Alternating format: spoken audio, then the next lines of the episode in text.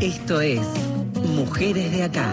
Historias, recorridos, militancias y activismos. Hasta las 20. Mujeres de Acá. Con Marcela Ojeda en Nacional, la radio pública. Ahora que estoy bien, ahora que estoy bien, que ya lloré, ya me levanté, bajé. Hola, hola, hola, ¿cómo les va? Qué lindo este reencuentro radial.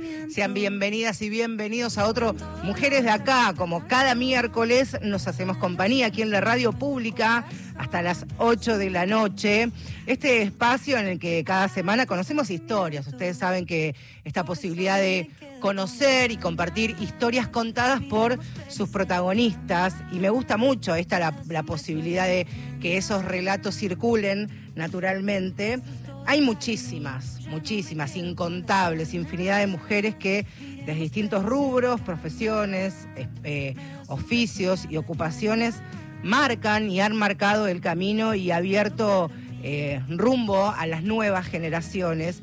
Y estos caminos muchas veces también son retratados por otras mujeres que bajo su propia mirada, subjetiva por supuesto, analizan, difunden y replican aquellas historias. Son algunas biógrafas, investigadoras, ensayistas y documentalistas, por ejemplo. De estas últimas nos vamos a ocupar en, esta, en este programa algo así como mujeres contando historias de otras mujeres. No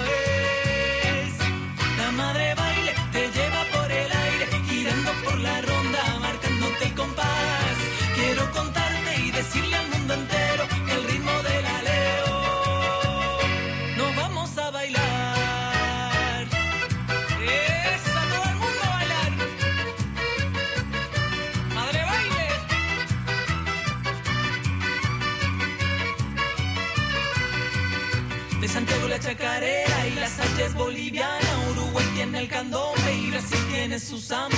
La cumbia es colombiana, el festejo es de Perú. La conga viene de Cuba y aquí tenemos rumba. Ahí está, mirá cómo te empezamos, este Mujeres de Acá. Tiramos primer ancla, como me gusta decir, en la provincia de Córdoba. Están escuchando Madre Baila, están escuchando a Vivi Posebón, que ya pasó por este Mujeres de Acá, porque fue Vivi quien realizó las entrevistas para el, para el documental que, que muestra el recorrido y la figura de Leonor Marzano, eh, precursora del cuarteto cordobés. El guion y la dirección del documental Madre Baila es de Carolina Rojo. Ya se ha podido ver, acceder, por ejemplo, en la plataforma Contar, para que todos puedan ser parte, porque como, como espectador también uno puede reconocerse en las entrevistas, en los testimonios y conocer de primera mano esta construcción que hacen otras voces de Leonor Marzano. Así que vamos a saludar a nuestra primera invitada, entonces, espíritu también de Madre, Ba- Madre Baile y de este programa que tiene que ver con las documentalistas, mujeres retratando a otras mujeres. Carolina, bienvenida a Mujeres de Acá. Gracias por estos minutos. ¿Cómo te va?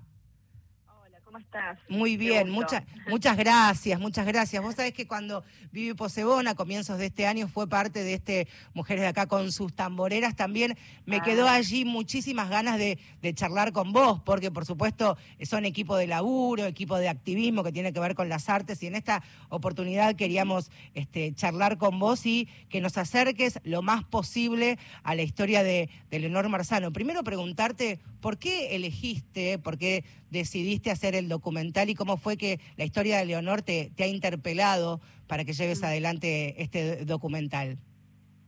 Bueno, claramente que, bueno, primero agradecerte, ¿no? Por, por hacerme parte de este programa. Eh, me encanta ahí el, el eje y, bueno, el título del programa ni hablar. Mm. Este, pero bueno, eh, justamente está muy ligado a, a esto, ¿no? A, a la Bibi y a esa canción que acabamos de escuchar, eh, de cómo surgió eh, esta película. Porque mm, allá por 2011, 2012, Vivi nos convocó, estábamos recién empezando nuestra productora y nos convocó para armar el videoclip de esa canción. Y, y bueno, y mientras íbamos filmando el, el clip, eh, nos íbamos dando, nos íbamos encontrando con gente que no que no sabía quién era este Leo, ¿no? O sea, nos pasaba a Vivi y a mí también, que siendo del interior de Córdoba, por ahí no conocíamos tanto esta historia, sabíamos que había existido un cuarteto Leo, pero no sabíamos que ese Leo era de Leonor. Entonces, bueno, nos iban preguntando, así que quién era, Bueno, entonces ahí pensamos que, que estaba bueno hablar un poquito más, si bien la canción ya eh, es un homenaje, un, hermoso homenaje a esta fundadora del cuarteto, eh, bueno, eh, pensamos que podíamos eh, profundizar un poco más en una película documental y así fue que surgió, surgió este proyecto como idea en 2012, como proyecto escrito en 2014 y recién con, con, financiamiento de, del Inca en 2017 que pudimos empezar a filmar. Es una, precio- es una preciosa pieza esta película documental que por supuesto tiene testimonios de quienes eh, han tomado, el, yo decía al comienzo del programa, eh, abrir caminos, ¿no? De alguna manera para Mm. las generaciones que, que la sucedieron, pero también cómo con estos testimonios se construye quién era Leonor y quiero hacerte esta, esta pregunta. ¿Quién era esta mujer que a comienzos de la década del 21 nació en la provincia de Santa Fe, pero de muy chiquita allí comenzó su, su camino y su vida en, en la provincia de Córdoba? Bueno, eh, sí, Leonor fue una, una mujer que, eh, que cu- cuyo padre era ferroviario eh, y bueno, en esa en ese andar también es que se estuvo mudando de aquí para allá, como, como muchos de los trabajadores del ferrocarril. Por eso fue que llegó a Córdoba, nació en Santa Fe, pero llegó a Córdoba. Y, y bueno, fue huérfana, quedó huérfana de madre muy chiquita, entonces empezó así, estaba, estaba tocando el piano, estaba en el conservatorio empezando a tocar el piano y el padre lo, le dice de él tenía una orquesta, no no todavía de cuarteto, sino de una car- característica, y, y la invita a que la acompañe a sus bailes, como para que no se quede sola en su casa. Y, y bueno, y en ese acompañar, un día también se le ocurre a ella mixturar lo que el padre hacía eh, en, el, en el acordeón con eh, lo que lo que se hacía en el contrabajo y bueno y así perdón él él tenía el contrabajo Sí. y con lo que se hacía en el, el acordeón mezclar esas dos cosas en el piano con entonces bueno mez- esa mezcla de tarantela y paso doble eh, que era lo que se bailaba con la característica fue que dio dio inicio a este nuevo ritmo de su creatividad porque también ella no no lo que nos decían sus hijos no es que ella venía tocando música popular no ella estudió en el conservatorio o sea, Claro, porque especializada en solfeo, decimos, ¿no? Especializada en solfeo, después, este, de qué manera creó y fusionó lo que veía y escuchaba de su papá y aquello que entró desde la academia, ¿no? Desde las clases, del instituto, de su formación musical. Exactamente, fue tomando y fue mixturando todo eso y, y- y, bueno, y generó esto que como también este su hijo nos decía, yo creo que dicen el- desde el comienzo no, no pensaban, esto será bailable, no será bailable, eh, cómo funcionará, o sea, de- incluso él nos decía de que calculaba que, que Leonor se había ido a este mundo sin tener dimensión de realmente de lo que había creado, ¿no? O sea, lo, lo pensó como algo, bueno, como algo que resultaba, que, que quedaba bien, que resultaba eh, con una con un empuje importante y bueno, eh, pero resultó ser toda una cultura, porque creo que va mucho más allá de un, de un ritmo, de una música, ¿no? Ese cuarteto como también, bueno, este, hay, hay, hay poquitos libros y poquita cosa escrita en torno al, al género, pero eh, dentro de lo poco que hay, poca- Gustavo Blasquez, Cla- Incluso hay, digo, más allá de, por supuesto, alguna alguna música, de hecho en un ratito vamos a, a escuchar a- alguna pieza de- del cuarteto de Leo, hay poca imagen de, de Leonor, sí. Sí. del cuarteto, pero sí de ella, tal vez alguna fotografía en, en reuniones y, y encuentros familiares y en algún algún concierto, algún recital, este, pero hay poca información. ¿Tendrá que ver con que Leo en realidad era Leonor y no Leonardo? ¿Qué decís? Mm, no, no lo sé, no lo sé. La verdad que fue la primer, el, el primer así como freno que no, que, que no escollo con el que nos encontramos de querer hacer un documental sobre este Claro. sobre esta persona de la que no había imágenes, ¿no? Era como que bueno, a ver cómo por dónde le encaramos. También sucedió que que nos contaba su hija de que por ejemplo una vuelta, no sé, que se ve que tenían prendidas unas velitas en un espacio donde tenían todas las fotos y se les quemó todo. Entonces también eso eh, hace que materiales fotográficos también haya muy poquito. Con lo cual, bueno, eh, lo que hay es esa joya que está, que es que ese documental de Ushuaia a la Quiaca, en donde León Gieco y, y Gustavo. Santaolalla recorren el país y bueno, y toman Córdoba, porque ya ahí en ese momento, a fines de los 70, eh, ya consideraban y habían visto que, que, que el cuarteto era justamente parte de la identidad de este pueblo y, y, la- y estaba viva todavía la, esa quien- los, creadores, ¿no? Estaba Leonor, estaba Eduardo, su, marido Miguel, y, bueno, de ahí los, los visitan y ese es el único momento en que se la puede ver eh, tocando a ella y hablando, porque hay después otro momentito más eh, en un cosquín donde le hacen un homenaje, pero simplemente ella sube a un escenario, no, no, no está tocando, ¿no?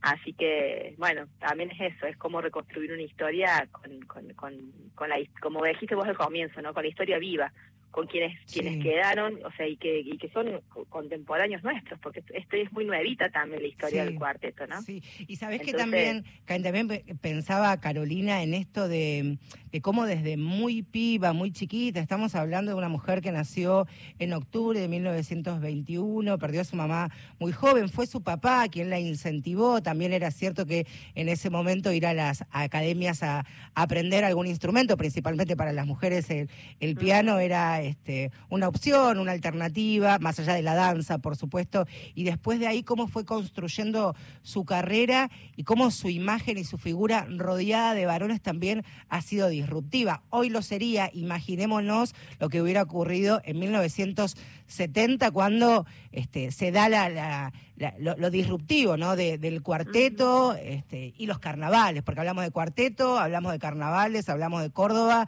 y hablamos de la Leo, digamos, todo un, un cóctel este, impresionante. Sí, sin ni hablar.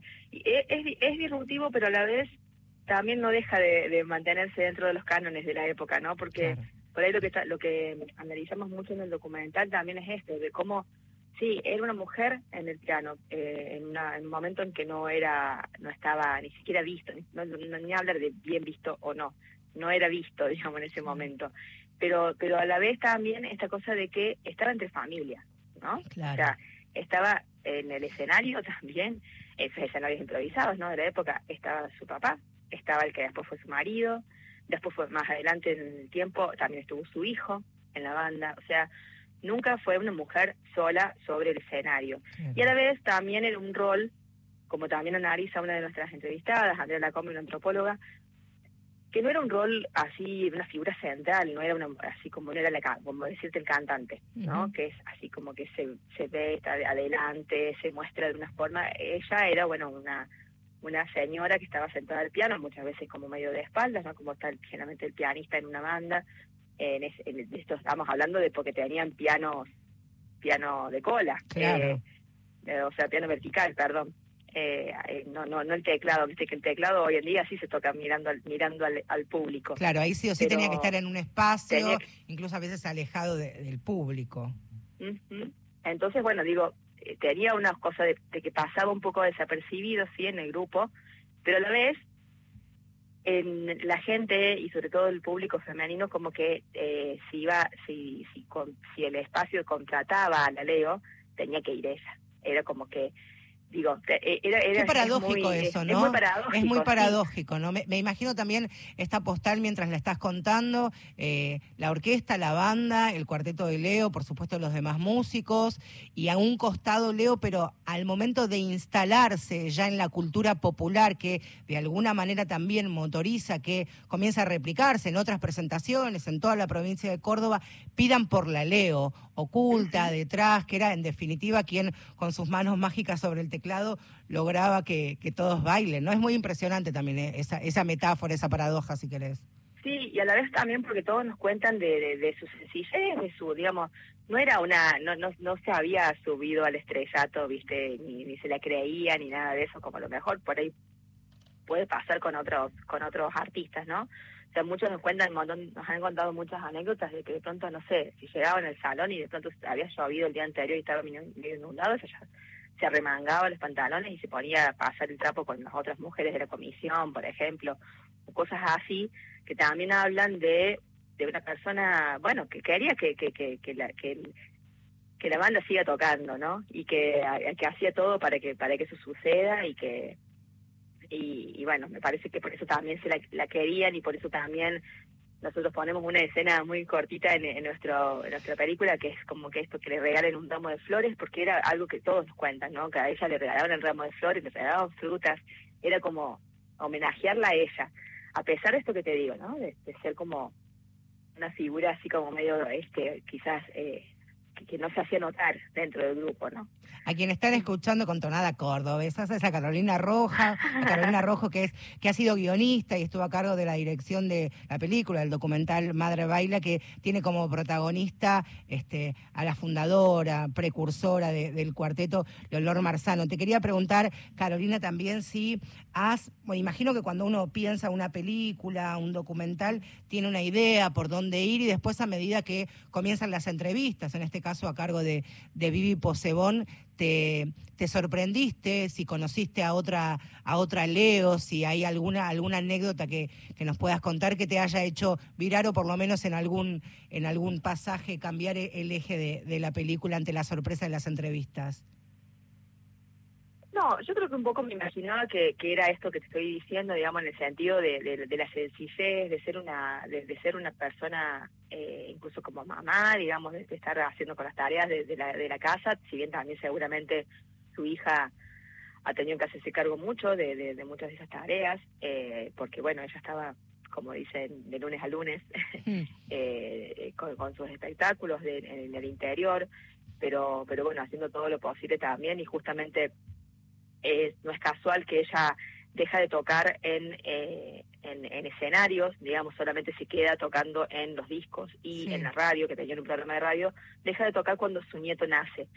Creo que también, bueno, también lo dicen ellos, ¿no? Como un poco Sí. que quería empezar a disfrutar de eso, que, que, que bueno, que, que había, se había perdido un poco con sus hijos, ¿no? Entonces, eh, eso también me parece muy, muy simbólico.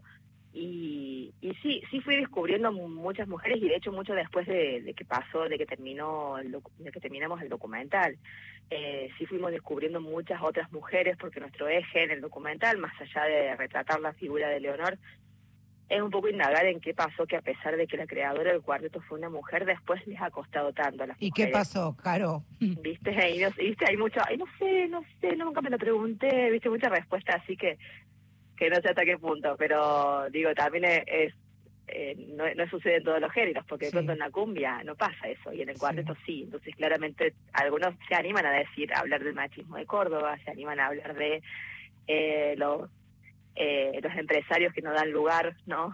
A, que, que hay un montón de mujeres y no dan lugar a que a que surjan, pero también yo creo que que por suerte, como digo, después del documental y también justo en el momento que estábamos ahí en el estreno con toda la marea verde y todo esto, fue un, de un gran empuje. Eh, y, y hoy por hoy hay muchas, más- o sea, si hoy tuviera que hacerlo, creo que me comería la mitad del documental poder entrevistarla a todas las chicas que fui conociendo después, por ¿Qué? suerte, y que yo lo que ruego, y no, no lo, lo digo con de todo corazón, es que permanezcan, porque me parece que eso es lo, lo que más cuesta, ¿viste?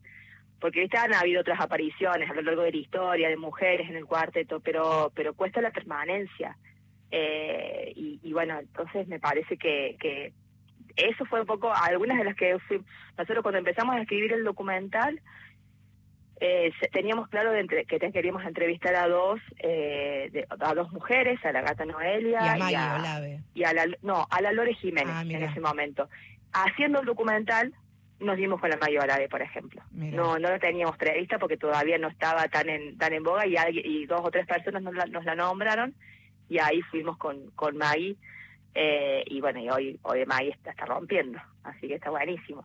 Eh, Pero qué importante esto también, Carolina, lo, lo que estabas mencionando, que si hoy tuvieran que hacer eh, el documental, pensarlo con las entrevistas, tal vez otra sería sería la historia, con, mo- con más voces, con más presencia, con más historias, con más recorridos de, de mujeres, ¿no?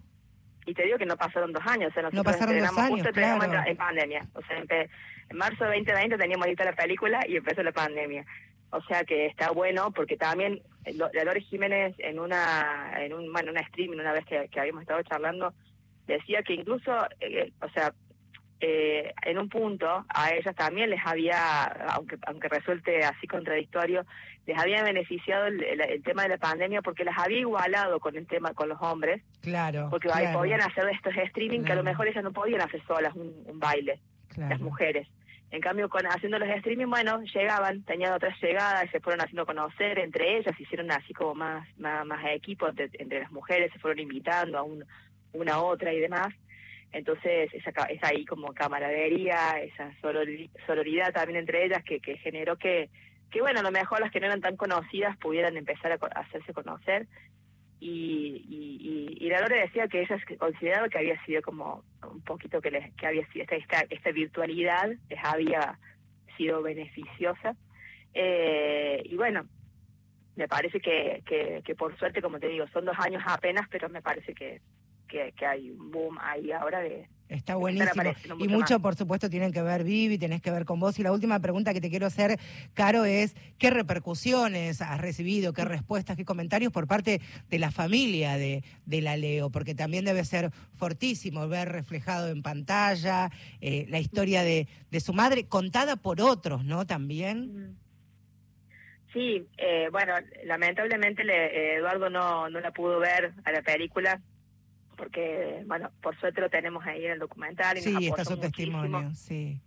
Este, no, no, aparte no, no, no, nos rebancó, nos apoyó un montón, ahí estuvo como desde el comienzo del, del, del proyecto ahí con apoyándonos. Pero bueno, alcanzó a ver el tráiler ya internado y no, no pudo ver la película terminada. Eh, eso es una pena, pero supongo que, que estaría muy contento porque sí. era muy, un gordo muy amoroso ahí que siempre estaba ahí a los abrazos y, y, llamándonos y contándonos cosas.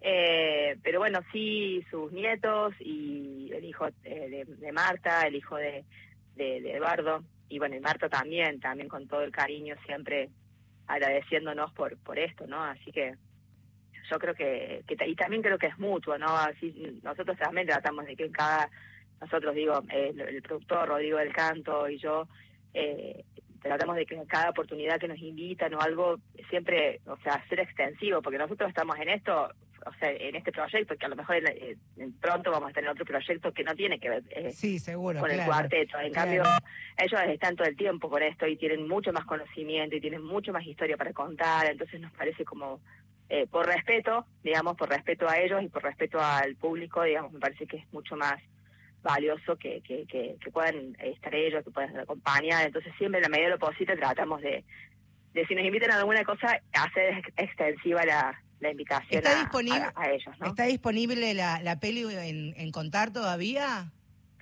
No, ahora está en una plataforma que se llama Comunidad Cinéfila, Ah, perfecto. Eh, Ahora lo vamos a recomendar. y bueno, y ya, Y véanlo, por dónde. y véanlo porque es hermoso, es una pieza sumamente amorosa, pensada desde el respeto. Y también importante, y ya con esto sí te, te despido, contar la historia de una mujer tan importante en la cultura cordobesa por parte de dos cordobesas y también tu, tu socio y su compañero está buenísimo, tiene un valor agregado que se nota también en, en el producto final. Así que, Caro, te quiero agradecer y ha sido un enorme gusto. Primero, ver la, la película que recomendamos que ya la busquen ahí en comunidad Ciléfila, este, Madre Baile, y ahora sí, este, charlar contigo. Muchas gracias. No, bueno, gracias a vos y ahí a la producción por, por estar ahí este, eh, y convocarme. A Eh, disposición para lo que necesites, es tu casa. Gracias. Ay. Hablamos de, del olor marzano, hablamos del cuarteto Leo. Esto que van a escuchar es de 1958, del LP, del long play, del brazo con la suerte. Esto es Chicuela y ella es la Leo, Leonor Marzano, fundadora del cuarteto cordobés.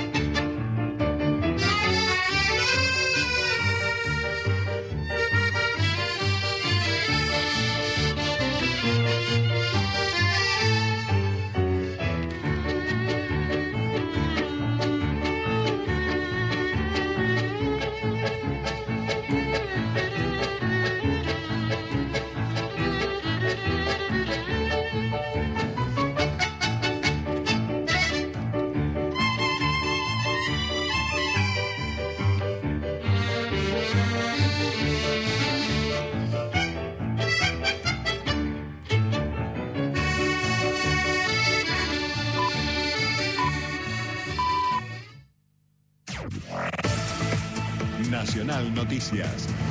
El país en una sola radio. En la República Argentina es la hora 19.30.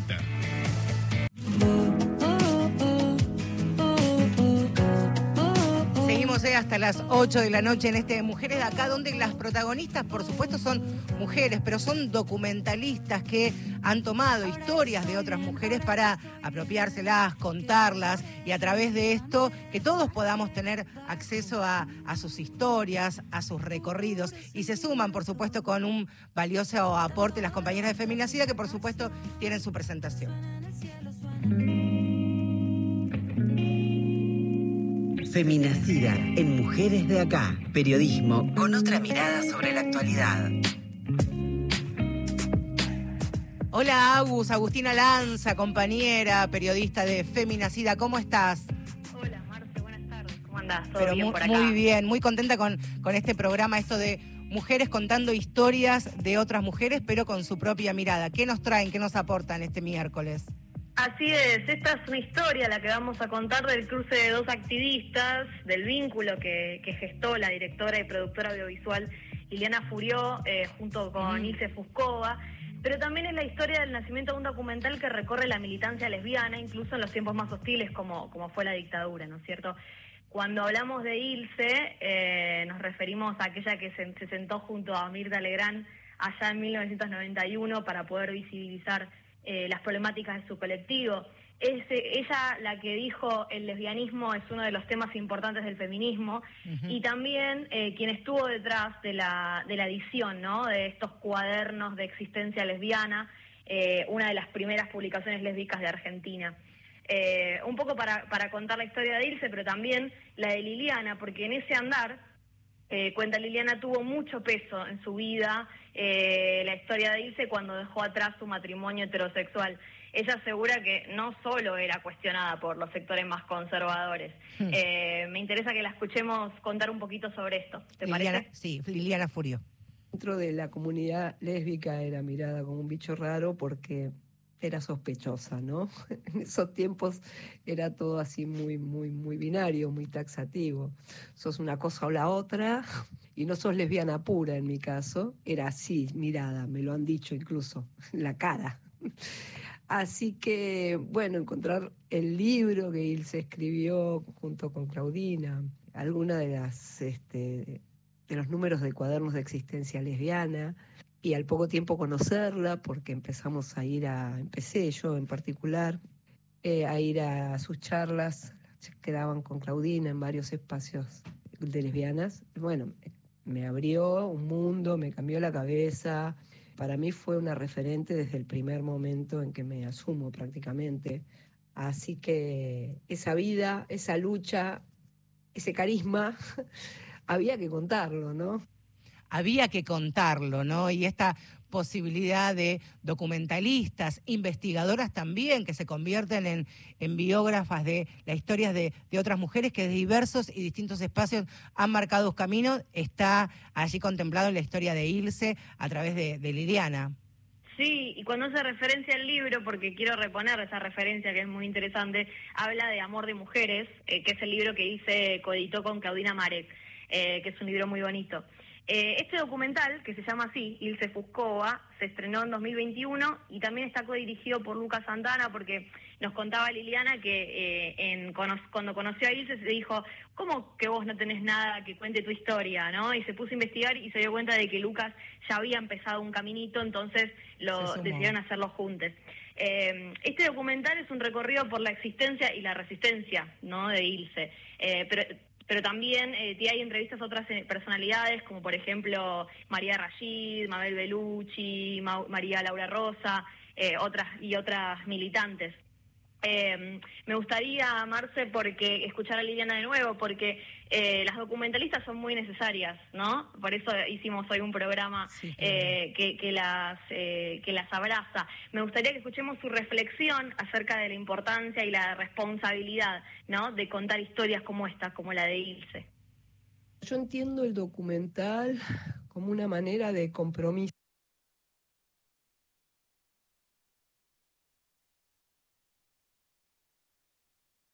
de compromiso político y social. No lo puedo abordar desde, desde otro punto de vista realmente. Me parece que hay que tener mucha curiosidad, por un lado, para abordar cine documental, para llevarlo a cabo. Me parece que hay que tener mucho, mucho compromiso con las, las personas, con los personajes que una, que una está abordando y estar involucrada de alguna manera, ¿no? Es imposible no involucrarse con, este tipo de historias. Y a mí me motiva y me, me, llena de orgullo, digamos, poder llevar a cabo a través de este lenguaje tan potente, ¿no? como es el cine, como es el cine documental en este caso, eh, historias de vida que por ahí hubiesen quedado en el olvido. Y ese es mi, mi mayor orgullo y mi mayor motivación, ¿no? Ahí está el compromiso político de las documentalistas que hacen, en definitiva, cine documental. Me encanta.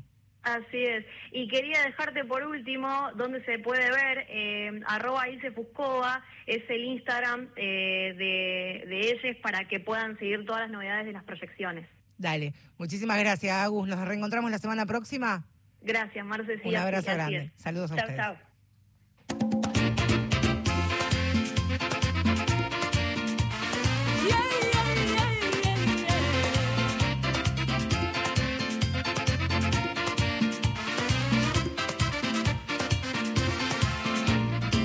Que te han contado tantas cosas sobre mí, que juego con amores, que pasó la vida así, gozándome el momento en que pueda ser feliz. Pero nadie sabe lo que sucede aquí. He sufrido y he llorado, recibido desencantos, pero tú no pagarás por lo que ha sido de mí. Lo que quiero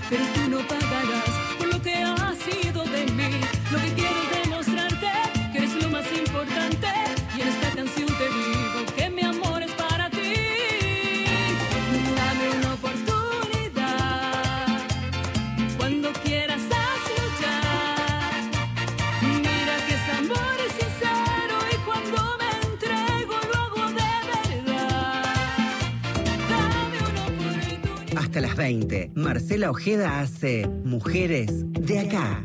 Un espacio sincero, federal, abierto y de intercambios, donde cada semana las historias circulan y nos reencuentran.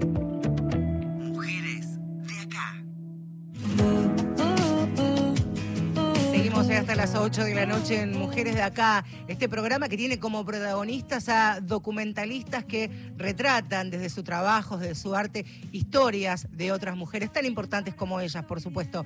Quiero contarles brevemente una, algo que me pasó hace algunos años en el mundo prepandemia, el aniversario del fallecimiento de Eva Perón. Me acerco a la bóveda de la familia Duarte en el cementerio de la Recoleta, espacio donde generalmente en las fechas de su nacimiento y de su fallecimiento mucha gente se acerca todavía. Dejan flores, claveles, rosas, notitas y se quedan allí algunos minutos frente a la bóveda de la familia Duarte. Y no fue una excepción, ese 26 de julio me acerco, era uno de los destinos de- del móvil que hago por la mañana, y veo a una mujer sentada allí en un, en un pequeño banco de mármol de Carrara, de este museo al aire libre que es el cementerio de la Recoleta. Una mujer cabello blanco, unos ojos color cielo que me impactaron, una mirada hermosa y una apariencia, una señora frágil. Dije, una viejecita. Esa mirada, esa mirada estereotipada que uno todavía tiene. Me acerco, me cuenta que se llama Enriqueta, Enriqueta Duarte, y tenía entre sus manos un pequeño carnet de cuero, color marrón, y me lo muestra con muchísimo orgullo y me dice que es su carnet de afiliada al PJ, afiliada femenina número 27. La pregunta, por supuesto, se desvaneció del por qué estaba frente a la bóveda de Eva Duarte. Y la historia no quedó ahí porque me contó también esa mujer pequeñita frágil, una historia maravillosa y no voy a ser yo la que la va a contar, porque la que la va a contar es Valeria, Valeria Dana, que es precisamente quien estuvo a cargo del cortometraje documental Enriqueta, el documental. Así que la protagonista es Enriqueta, pero también Valeria, quien saludo. Valeria, muchas gracias por ser parte de Mujeres de Acá. ¿Cómo te va? Hola Marcela, muchas gracias a vos por esta invitación. Me pone muy contenta estar participando en tu programa. Es un enorme acto de justicia. Primero, este, que hayan hecho este Enriqueta el documental y que lo hayan hecho de la manera tan, tan preciosa, tan delicada y tan justa como, como lo han hecho, porque he tenido la posibilidad de verlo. Y quería que me ayudes a contar el recorrido. Ya conté cómo la conocía Enriqueta aquel 26 de julio hace algunos años, pero ¿quién es Enriqueta Duarte? Bueno, Enriqueta Duarte es una nadadora argentina con una fortaleza admirable, una fortaleza física, mental y espiritual conmovedoras, una potencia eh, y eh, y ay, perdón, eh, que me pongo nerviosa. No pasa nada, no pasa Eh, nada. Esta es una charla de, de amigas y nos ponemos nerviosas, nos ponemos nerviosas, nos Sí. emocionamos, así que estás hablando de, de Enriqueta y de tu laburo, en definitiva, que está hecho, Sí. insisto, con esto con, con tantísimo amor y muchísimo respeto, porque aquí la protagonista es Enriqueta, que por supuesto está viva y ha podido dar eh, Sí. su testimonio y contar ella misma su propia, su propia historia, que es larguísima, por otro lado. Sí, una mujer muy desafiante también, que supo empoderarse mediante la natación en una época en la que las mujeres no- les costaba obte- obtener un lugar y un reconocimiento social. Y mm, la conocí a través de mi trabajo. Eh, yo trabajaba en atención al público en una empresa aerocomercial Sí. y en dos minutos me contó su historia eh, y me dio su teléfono y con el dedo índice extendido me dijo llámame. Ay, lo y mismo que lo estu- sí, sí, lo igual. tuve guardado durante dos años hasta que en la universidad eh, cursé una materia que mm, es taller de realización de documentales, donde surgió la posibilidad de hacer un documental y por supuesto que la tuve en cuenta porque sea, cuando la conocí eh, me di cuenta que era un personaje muy atractivo, Sí. una gran narradora, su historia eh, de sus proezas deportivas y en ese momento no sabía la existencia de, de esta historia de amor que cuenta el documental, Mm. de, de un amor que no se animó a vivir a causa de, eh, de la moral de su época. Eh, Sí, estamos hablando que- de, de- de otro mundo, otra historia, para brevemente eh, contarles a quienes nos están escuchando, Enriqueta Duarte en 1951, en 1951, cruzó a nado el Canal de la Mancha. En 13 horas nadó estos 33 kilómetros que unen Francia con Inglaterra. Se transformó en la primera mujer latinoamericana, incluso bajar el, el tiempo de nado que ya había marcado también otro, otro nadador, eh, Antonio Albertondo. Estamos hablando de 1951. Y la pregunta que yo te quiero hacer también, Valeria, es... ¿Cómo es la, la, relación de, por qué este amor o agradecimiento, no sé si tal vez amor, pero sí agradecimiento de, de Enriqueta a Evita? ¿Qué tuvo que ver Evita y, y, Perón en el desarrollo profesional de Enriqueta? Y Evita le ayudó a financiar su viaje al Canal de la Mancha, fue la primera mujer latinoamericana en hacerlo, hizo, como vos decís, el récord latinoamericano. Y, y, luego participó del Ateneo Deportivo Evita, uh -huh. del cual no hay mucho mucho registro. De hecho, en el Museo Evita no hay ningún documento acerca de, del Ateneo que se gestó en su momento, eh, que era un grupo de deportistas que organizaban eh, eventos y, y duró muy poco, porque al poco tiempo falleció Eva Perón, claro. así que se disolvió. Pero bueno, ella está eternamente agradecida. Además, el peronismo fomentó muchísimo el deporte y, y la inclusión en el deporte también tenía algo, tiene algo eh, muy, muy particular y loable, Enriqueta. Primero que aprendió a nadar desde muy pequeña y también ha tenido una formación, como muchas mujeres de esa época también, en el magisterio, ¿no? Docente, sí, fue maestra. Fue maestra, fue subdirectora de Educación Física del Consejo Nacional de Educación, madre de tres hijos. Y una mujer preciosa. Sí, empezó a nadar a los siete años en la pileta de obras sanitarias de la calle Paraguay. Hasta donde iba, y, hasta no hace muchísimo tiempo, exacto, habitualmente a nadar. Y, sí, y dejó de nadar en esa misma pileta. Qué impresionante. Me gustaría, eh, Valeria, que estamos hablando de, Enriqueta, me parece que es un gran momento para, para escuchar su testimonio, que es parte de Enriqueta el documental. Y ella, en primerísima persona, y la van a escuchar, habla de su amor, de la natación, de esta manera en esa prueba que la organizaba el Daily Mail de Londres. Cuando abre la competencia, llegan 1.500 solicitudes del mundo de nadadores. Yo logro ser elegida. Me manda Eva Duarte de Perón a cruzar el Canal de la Mancha. Cuando me fui a Inglaterra, a mí Enrique me escribió. Así que imagínate, él estaba pendiente de mí, de todas mis cosas cruzo el Canal de la Mancha el 16 de agosto de 1951. Tardo en hacer el Canal de la Mancha 13 horas 26.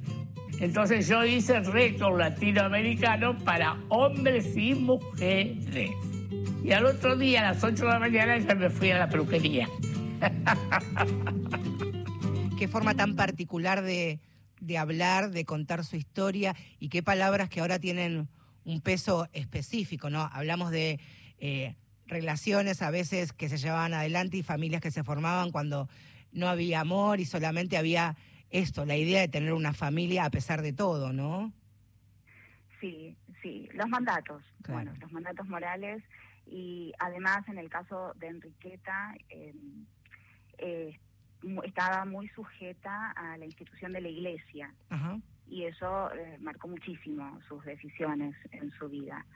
Por eso, de alguna manera, eh, bueno, considero que, este documental, además de ser una praxis artística, es una praxis política, ¿no? Porque eh, no, o sea, no puede ser pensada de otra manera que, que no sea sin la responsabilidad de lo que significa una vida vivible, sin cuestionar estas relaciones de poder en las que estamos imbricadas e imbricados y, y bueno, Enriqueta lo estaba.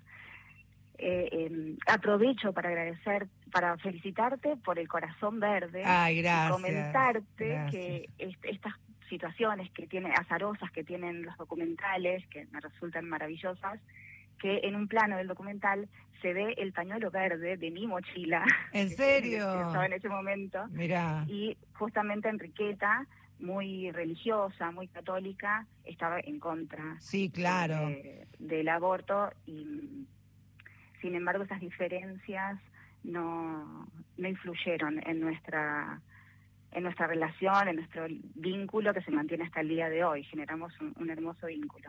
Te quería preguntar también, Valeria, eh, ¿qué le pasó a ella cuando vio? Primero, cómo ha sido todo el proceso de entrevistas, porque en el documental, en el corto también, Enriqueta habla de situaciones personalísimas, de, de su historia íntima con, con Enrique, de, su familia, eh, cómo fue para ella abrirse, porque estamos hablando de una mujer de más de, de 90 años, que no es fácil cuando uno tiene que abrir el placar y el ropero de su propia historia, y qué pasó cuando ya vio eh, su documental y su historia.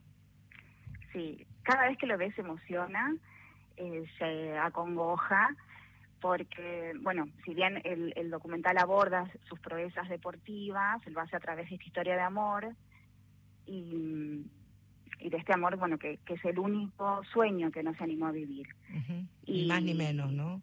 Y es el día de hoy que todavía le pesa y se angustia. Y bueno, el- la situación con el ex marido, el cual fue un desamor, eh, le duele mucho. Le costaba mucho hablar de ese tema. Me costó, me costó mucho obtener eh, entrevistas, eh, su, su narración de, de aquel momento.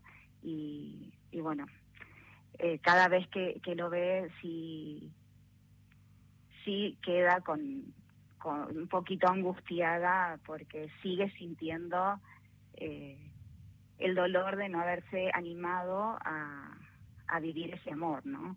Yo considero, no sé, que, que en, la edad adulta, en cerca llegando al finitud de la vida, eh, la medida del tiempo es, es diferente y uno se cuestiona lo, que resta por hacer o hace una revisión de, de los proyectos de vida construidos en, en momentos anteriores y, y bueno, a ella le, le quedó esta deuda pendiente.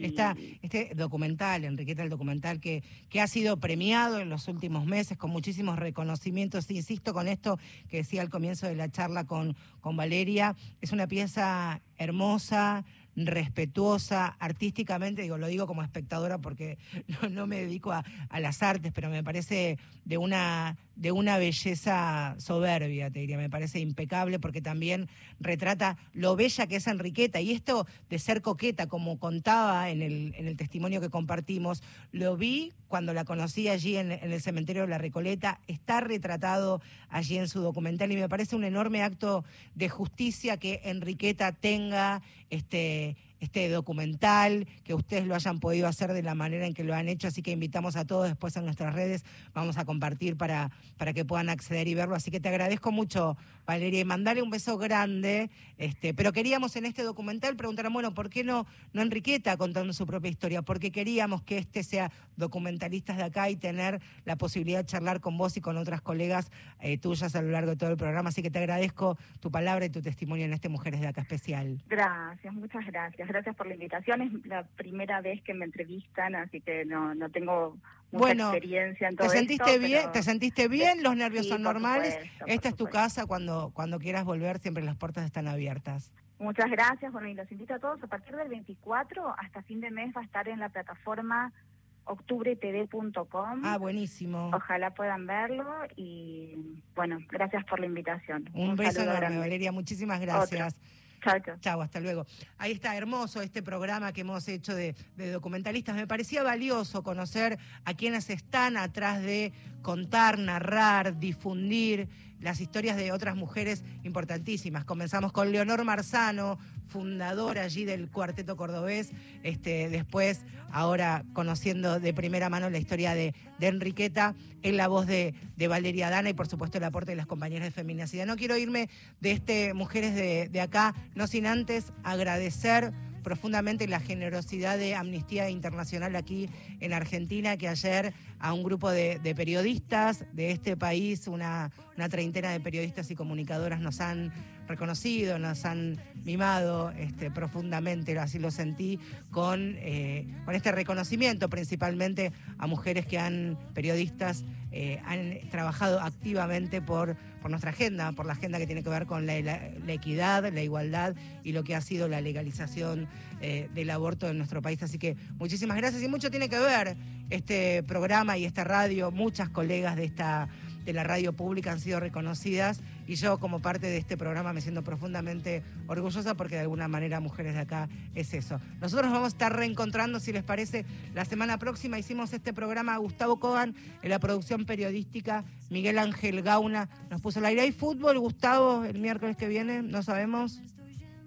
Nosotros vamos a estar acá, como sea, en, en el aparato, en el 870 de amplitud modulada, en Spotify, en la, en la web, vamos a estar ahí acompañándolas de cualquier parte del mundo, ya saben. Nosotros nos vamos a estar reencontrando, por supuesto, el próximo miércoles a las 7 de la tarde, 7 obligada. Nos vemos. Me das un beso a la mañana. Eso es todo para mí. Ya no me quedo con las ganas. Miremos pelis en la cama. Me das un beso a la mañana. Todo para mí. Ya no me quedo con las ganas. Miremos pelis en la cama. Me das un beso a la mañana. Eso es todo para mí, ya no me quedo con las ganas. Miremos pelis en la cama, me das un beso a la mañana. Eso es todo para mí. Que estoy bien, ahora que estoy bien.